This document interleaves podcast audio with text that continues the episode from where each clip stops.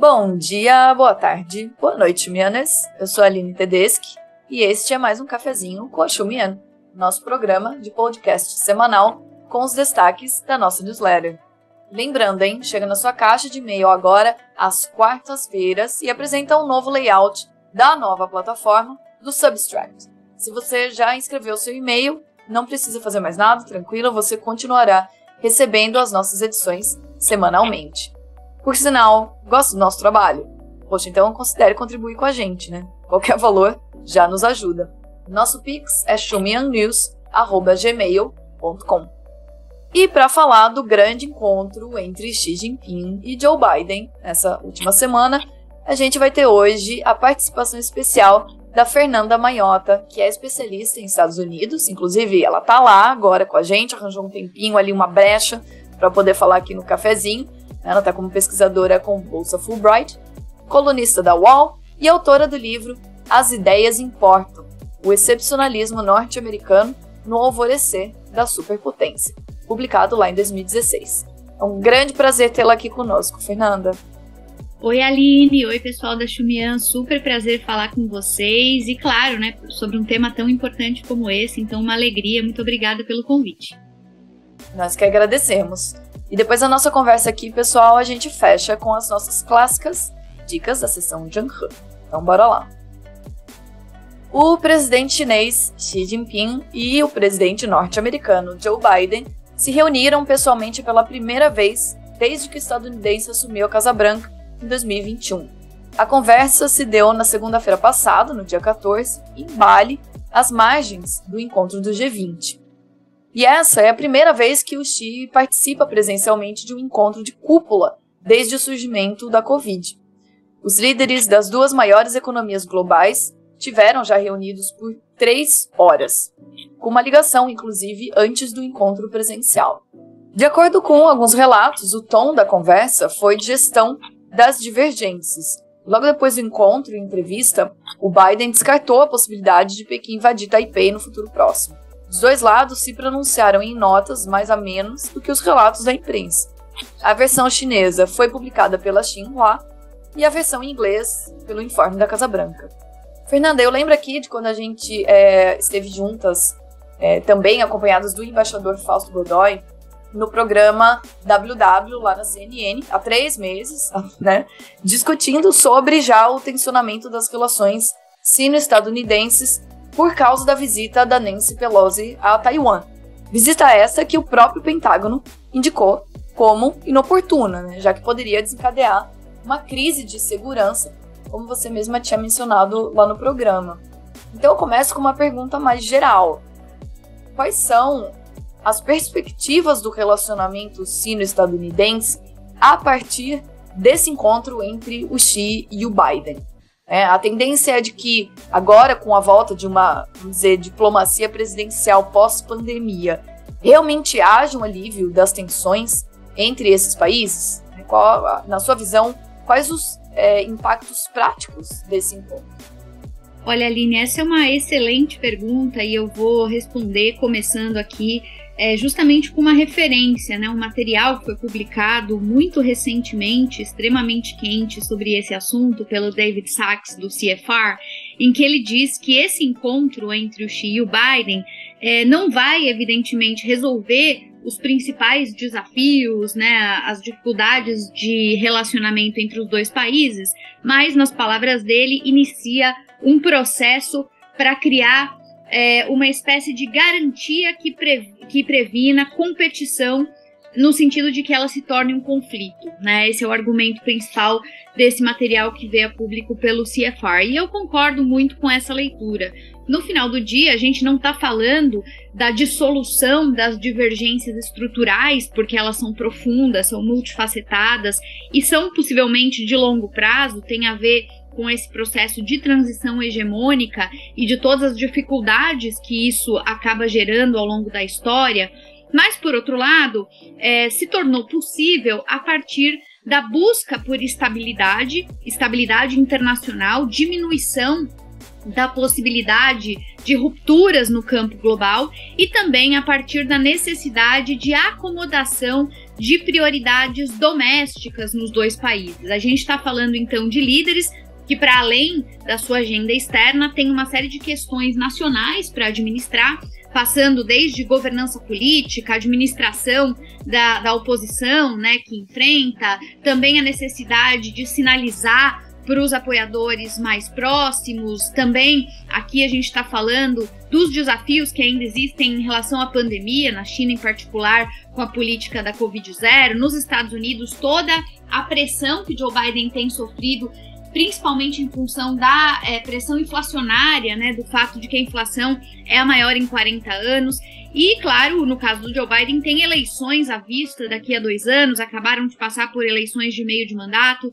Então, me parece que, voltando ao argumento principal, não se trata do fim das hostilidades, mas de uma espécie de trégua, no sentido de que a prioridade no momento é a estabilidade e a gestão da agenda doméstica dos dois países. É interessante observar que a narrativa que foi produzida nesse pós-encontro, tanto nos Estados Unidos quanto na China, vieram muito acompanhadas da ideia de que seria necessário é, entender que existe sim uma competição, mas que essa competição pode ser administrada de maneira construtiva, inclusive a porta-voz do governo chinês disse que a interação, e eu vou citá-la literalmente, entre Estados Unidos e China, poderia sim ser um diálogo de cooperação, ganha-ganha, de não confrontação e de uh, tentativa de evitar a competição de soma zero. O que está por trás de tudo isso, Aline, é, são evidentemente três pontos mais importantes. Então, em primeiro lugar, a questão comercial. A gente sabe que a guerra comercial é um grande tema nesse diálogo e que isso tem causado danos às economias dos dois países, principalmente no caso é, dos Estados Unidos, né, em relação à China, com a imposição de uma série de sanções e uma série de restrições de comércio em relação à tecnologia, a chips, né, que devem afetar fortemente a China nos próximos 20 anos, segundo algumas projeções. Então, não é desprezível o que tem sido discutido nesse campo. Além, claro, né, do segundo e terceiro itens da pauta, Ucrânia, que é um tema muito sensível em termos de estabilidade regional, estabilidade global, que triangula a China em relação ao Ocidente também, causando alguns desconfortos, e por fim a questão de Taiwan, que você menciona, que é sempre uma questão importante.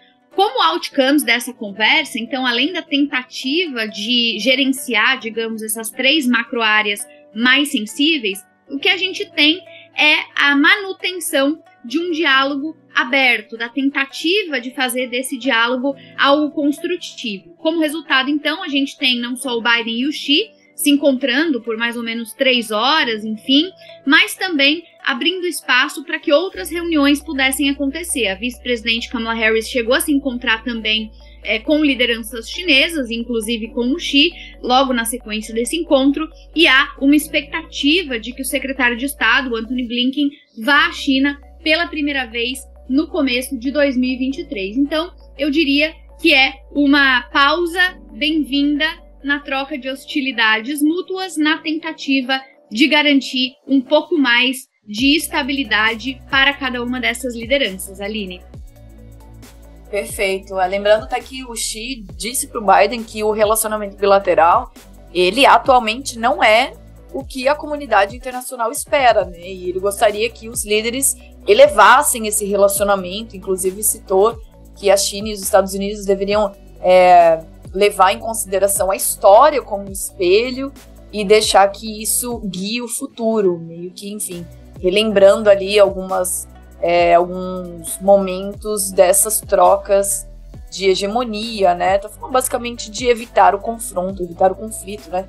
A China mesmo tem conce dois conceitos para lidar com os Estados Unidos. Um é o de é, é relacionamento entre grandes potências, está até no livro de governança do Xi, é, e o que eles chamam lá em, em chinês de uh, Zhanglu e Maodong, que são é, é um tipo de relacionamento ambíguo, mas ao mesmo tempo estratégico, né? Então acho que ressoa muito com, com esse encontro, com, enfim, que eles estão tentando articular.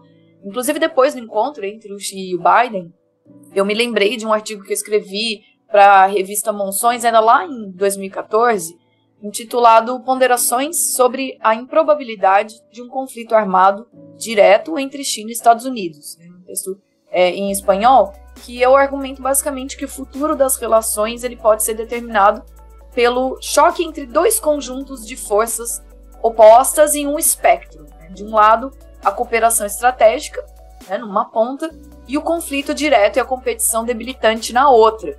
E aí eu concluo que as relações é, entre os países serão conflituosas ou não, dependendo justamente da capacidade de estabelecer um consenso sobre esses interesses estratégicos, né, como você muito bem pontuou, esses três tópicos que devem ser alocados e acomodados, né? E que além da desconfiança é, mútua, muito por causa dos diferentes sistemas políticos ali, o conflito direto ele é, de certa maneira, improvável. É, alguns analistas veem isso com algum. É, viram esse encontro com algum entusiasmo, né? O encontro da semana passada, mas há também quem veja de forma cética o impacto da conversa para os negócios entre os dois países, diante, obviamente, da alta competitividade atual. E apesar disso, um dos pontos de maior destaque dessa conversa foi tanto a China quanto os Estados Unidos concordarem que não pode haver o uso de armamento nuclear no conflito entre Rússia e Ucrânia. E aí, teve uma outra pergunta. Você vê com um certo otimismo, vamos dizer, esse encontro, ou ainda é cedo para dizer? Né? Na sua visão, quais seriam os interesses estratégicos que China e Estados Unidos poderiam levar adiante no patamar cooperativo? Né? E quais interesses, por outro lado, é, poderiam levar a um tensionamento ainda maior? Olha, Aline, acho que para a gente responder essa pergunta é importante ter em mente uma espécie de uh, padrão né, histórico dessas relações. Quando a gente olha para a relação bilateral dos Estados Unidos com a China desde 1949, o que a gente percebe muito claramente, esse é um consenso na literatura entre os especialistas, é que existem movimentos muito ambíguos, alternando sempre momentos de maior crise e temporadas de alguma relativa aproximação. Isso é, é uma marca né, durante todo o período, e uh, embora tenha sido sempre assim, um ambiente de grande instabilidade, nós não tivemos nenhum confronto direto de maiores proporções desde então. Os nossos uh, analistas né, internacionais no nosso campo de estudos costumam dizer isso, que é uma espécie de combinação complexa, permanente entre cooperação e contenção, no caso dos Estados Unidos, especialmente olhando para a China como uma potência emergente, uma potência que tem eventualmente ambições é, de longo prazo. Quando a gente pensa é, nesses um, quase 60, 70 anos de interlocução, a gente vai perceber que o relacionamento ele já ocupou, para usar uma expressão que você também citou, quase todos, é, a, quase todas as nuances dentro de um mesmo espectro, né? Então a gente está falando desde a, a, interpretação da China como um grande adversário até o momento em que esse relacionamento é, garantiu aos Estados Unidos interlocu interlocução com terceiros atores e, portanto, foi interessante a, aquilo que fazia parte do, do hall de objetivos da política externa americana. É, é muito interessante quando a gente olha para isso, né? Porque até foi criada uma expressão que é muitíssimo mencionada nesse é, universo de estudos, que é o congagement, né? Uma expressão muito usada justamente porque reflete essas ambiguidades, essa combinação do que seria, de um lado, o containment, então a ideia de os Estados Unidos preocupados com a contenção chinesa, do outro lado, o engagement, né? Então, o engajamento, a, a, o reconhecimento de que nós estamos num contexto globalizado, de interdependência, de que não é possível reproduzir práticas da Guerra Fria, por exemplo. A China não é a Rússia, né? A União Soviética, no caso. É, não dá para traçar paralelos óbvios entre esses dois cenários e, portanto, inevitavelmente, os Estados Unidos recairiam nesse mix permanente de contenção e engajamento, né? Com engagement, como eu disse. Agora, Dito isso, a gente pode extrapolar, digamos, esse panorama histórico para o momento contemporâneo. É como se fosse mais uma fase, mais uma etapa dentro desse universo que já obedece a uma espécie de uh, padrão, né? Me parece que não há nada de novo sob o sol nesse sentido. O que determina se vai haver um momento de maior engajamento ou de maior é, contenção é óbvio que são os interesses, é, digamos, mais materiais, objetivos dos dois países. Como eu disse antes, a estabilidade internacional é cara para essas duas lideranças nesse, nesse momento, é algo que elas priorizam, e a governança doméstica, a gestão dos desafios dentro de casa, é o que impulsiona né, essa movimentação do, da contenção para o engajamento. Agora, também é importante dizer que esse grande ciclo né, de, de relacionamento ambíguo com a China, no caso dos Estados Unidos, ele obedece ao que, o que, aquilo que alguns autores chamam de síndrome da China, que é alguma coisa que ressurge sempre, de tempos em tempos nos Estados Unidos, a depender é, de quais são as condições eleitorais, de como se dá a própria condição da economia americana e de que modo essa história de play the Chinese card se torna é, útil do ponto de vista da estratégia política e eleitoral de eventuais é, candidatos que possam se apresentar. Então, eu diria que, pelo menos para os próximos dois anos, o que o Biden está tentando fazer é puxar esse pêndulo mais para o caminho da cooperação, entendendo que uh, a instabilidade não seria bem-vinda, inclusive, para os interesses domésticos do seu governo. Agora, a gente não pode apostar que isso é necessariamente uma tendência duradoura de longo prazo, porque, como eu já havia dito, o natural dessas relações, com muitas aspas, né, ou esperado a partir do parâmetro histórico, é que isso possa ser revertido a qualquer momento. E me parece que as eleições daqui a dois anos, que serão muito polarizadas nos Estados Unidos, ainda sem clareza sobre quem serão exatamente os candidatos e quais serão as pautas mais importantes, deve criar oportunidade para que essa dita síndrome da China possa voltar a aparecer e a China ser construída novamente na narrativa política interna dos Estados Unidos como grande inimigo a ser combatido. Vale dizer, Aline, que do ponto de vista da opinião pública, a China é um dos poucos consensos, digamos, bipartidários, né? Os eleitores democratas e republicanos, em geral, são sensíveis à questão chinesa e, em geral, veem a China como um adversário relevante que merece a atenção dos líderes norte-americanos. Então, eu diria que a, a notícia é promissora, é boa. No curto prazo, me parece que o mundo talvez se beneficie dessa aproximação, dessa tentativa de uma relação mais construtiva, mas talvez o meu ceticismo baseado nesse parâmetro histórico, histórico recente, é de que essa lua de mel talvez não dure muito tempo, até porque vai ser objeto de estratégia eleitoral, sobretudo nos Estados Unidos, no curtíssimo prazo, Aline.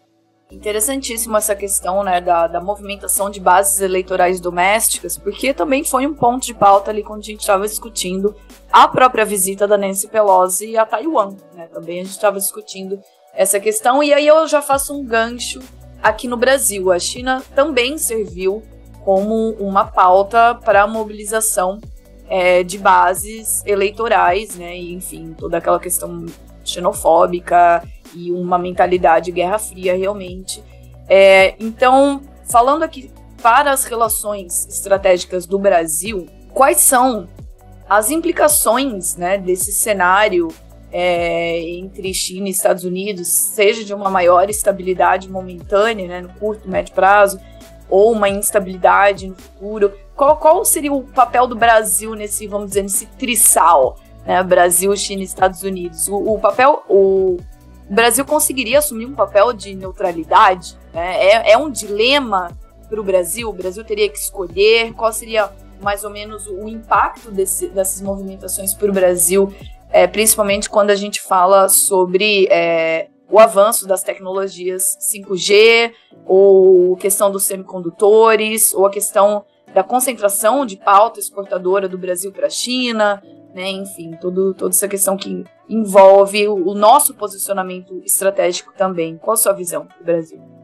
Olha, Aline, acho que para o Brasil a melhora das relações bilaterais, pelo menos no campo do discurso entre Estados Unidos e China, ressoa como uma boa notícia, porque se espera que pelo menos o nível de cobrança, digamos assim, que vem desses dois lados seja um pouco atenuado, né? Então, aquela ideia de escolher a quem você quer se aliar, talvez pelo menos do ponto de vista simbólico, deu uma diminuída, né? Quer dizer, isso é sem dúvida uma boa notícia para um país que tem uma política externa que visa a diversificação de parceiros, que privilegia uma visão universalista na hora de, de, de definir aliados, né?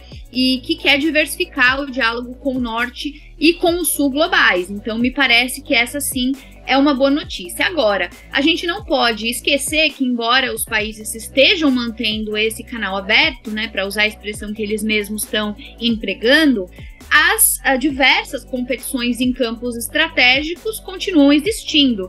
E, portanto, os interesses materiais, os interesses inclusive pro-business, eles uh, seguirão sendo confrontados. Portanto, não me parece é, que seja o caso de dizer que os problemas para terceiros países, no caso o Brasil, tenham sido simplesmente resolvidos. Acho que o Brasil, nesse caso, sofre um pouco, sofrerá um pouco menos de pressão, pelo menos é, esse, é essa a expectativa, mas ainda assim estará diante de uma circunstância bastante sensível, que é essa circunstância de navegar entre duas potências que estão em franca competição.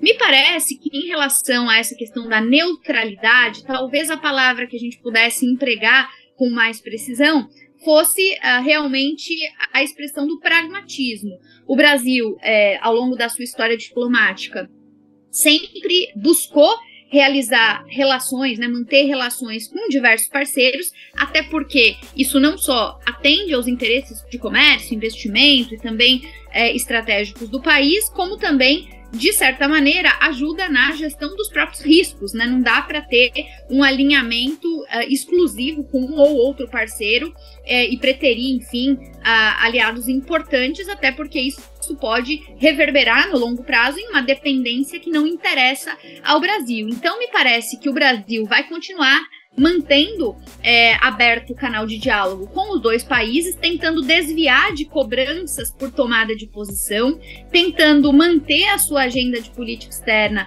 bastante pragmática e deixando claro também que as ambições do Brasil, sobretudo nesse novo governo, no governo Lula, é, deverão ser ampliadas e que para esse novo governo é, o diálogo uh, com uh, outros uh, parceiros, sobretudo do mundo em desenvolvimento, do sul global, é muito relevante, né? Então a gente está falando aí de parceiros dos BRICS, inclusive onde a China consta, né? Então a gente não vai poder desprezar aqui as ambições estratégicas do país necessariamente passam por isso.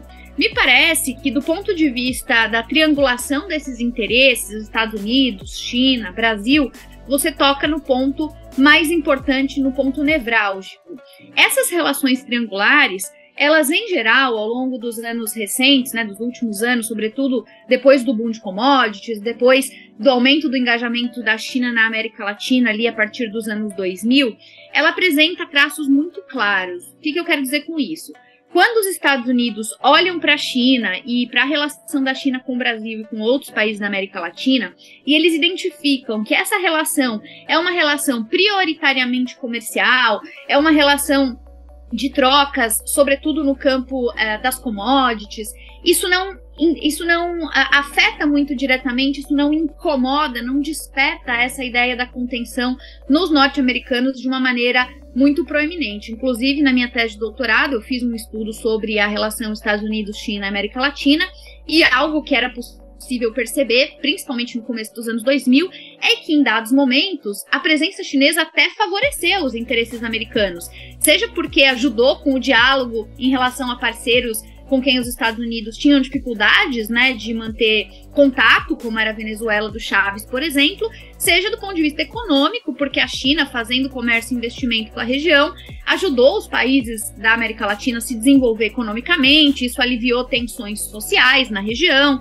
isso inclusive enriqueceu alguns países que puderam depois comprar mais dos Estados Unidos manufaturados. Então, a gente percebe que o comércio da China com a América Latina e com o Brasil em particular não é necessariamente a fonte de crise com os norte-americanos. O problema, Aline, começa a ficar mais delicado, e aí sim os americanos vão ficando atentos, quando esse comércio e esses investimentos, eles saem do que os americanos entendem que é uma zona confortável, né, para eles é, de relacionamento é, hemisférico para a China, e avançam sobre áreas em que compete-se com os Estados Unidos, então a gente está falando né, de, todos aqueles campos que estão no plano do Made in China 2025, né, tecnologia é, em geral, inovação, mas telecomunicações, a área da medicina e, e várias outras, né, como, como vocês sabem. Então, nessa hora, os americanos se incomodam, porque eles veem a China como um competidor em campos né, que já são campos de maior sofisticação econômica. E também porque isso tem reverberação do ponto de vista estratégico. A gente está falando aí de grandes projetos na região latino-americana que geraram tensão, que geraram uma sensibilidade maior na interlocução, como a questão envolvendo, por exemplo, os satélites na Argentina, o 5G no Brasil que você citou, a própria questão da diplomacia da vacina, né, os, o, o, os cabos é, submarinos uh, no Chile. Então, tudo isso começa a ter repercussão. Eu estou dizendo tudo isso simplesmente porque para que uh, o, nosso, uh, o nosso público tenha em mente, quando olhar para o papel do Brasil e para as relações da China com o Brasil, à, luz né, da, da resposta norte-americana, que o problema não é dialogar com a China. O problema é como o Brasil e a América Latina dialoga com a China com vistas nas áreas que são áreas vistas como estratégicas para os Estados Unidos. É aí que o tensionamento acontece e é nesse momento que o Brasil sempre tem que buscar navegar e conciliar posições. O que tem sido muito sensível na relação com os Estados Unidos é que muitas vezes a, a diplomacia brasileira e outras diplomacias da região elas simplesmente dizem que os americanos não apresentam uma alternativa viável à presença chinesa, fontes de financiamento e outras coisas desse tipo, né? Então, já não é de agora esse esse tensionamento, me, me parece que é algo que vai ser contínuo nos próximos anos e, portanto, vai caber ao Brasil, voltando lá no início, sustentar essa posição de pluralidade, de diversidade, a busca por parceiros no norte e no sul e, claro, sustentando, mantendo tudo isso, uma lógica absolutamente pragmática, que não escolhe lados, mas que uh, utiliza os seus próprios interesses para navegar dentro das condições geopolíticas existentes, Aline. Perfeito. É, o Brasil vai se encontrar numa posição que me lembra muito aquela música Maresia da Adriana Calcanhoto, né? Ah, se eu fosse marinheiro. Vai estar tá mais ou menos por aí, pessoal.